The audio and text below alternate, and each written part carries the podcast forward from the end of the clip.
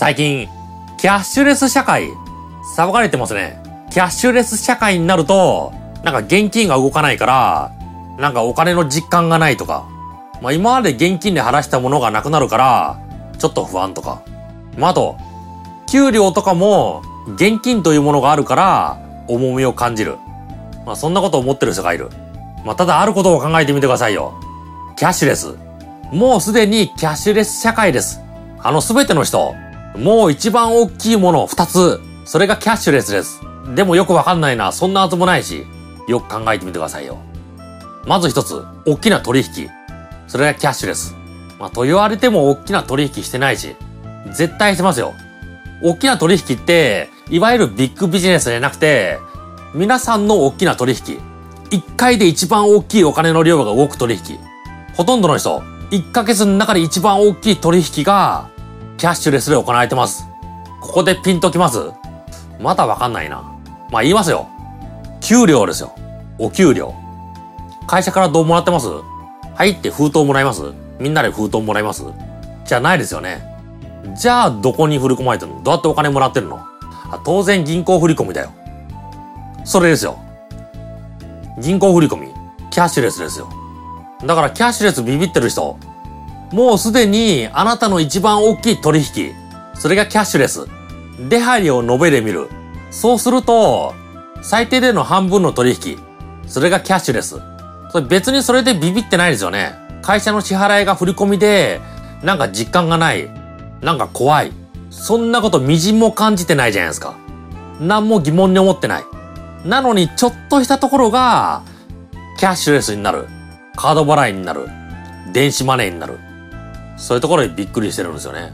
そう考えると変ですよね。それその給料、キャッシュレスの2番目だと考えます。1番にもっと大きいものがあります。それ何かわかります？当然2番目の給料が出てこないわけだから、出てくるわけない。言いますよ。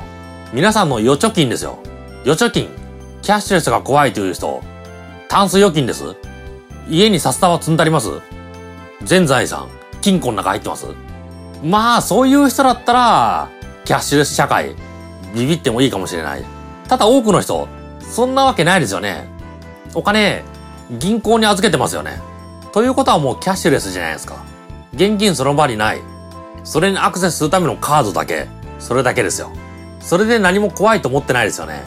あ、でも銀行、私の預けたお金、中にあるんでしょそれを返してくれるんでしょなわけないですよ。っていうか、そもそも給与振り込みされてるお金、どっからそのお金来るの？会社が後でこそっと渡してるの？なわけないですよ。仮に自分が預けた。1万円預けた。番号を控えますよね。あの、お札に番号振ったるじゃないですか。あれ控えて、預ける。そして1年後にもらう。引き下ろす。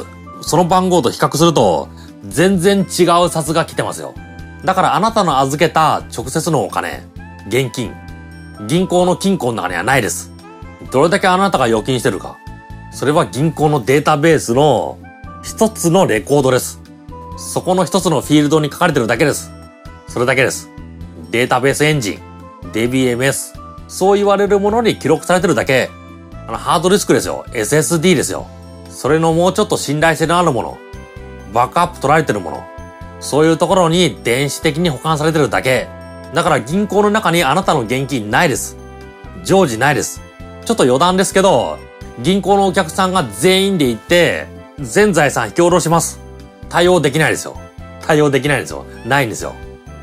あの銀行、あなたのお金を使って、また儲かることを考えてます。どっかに投資してます。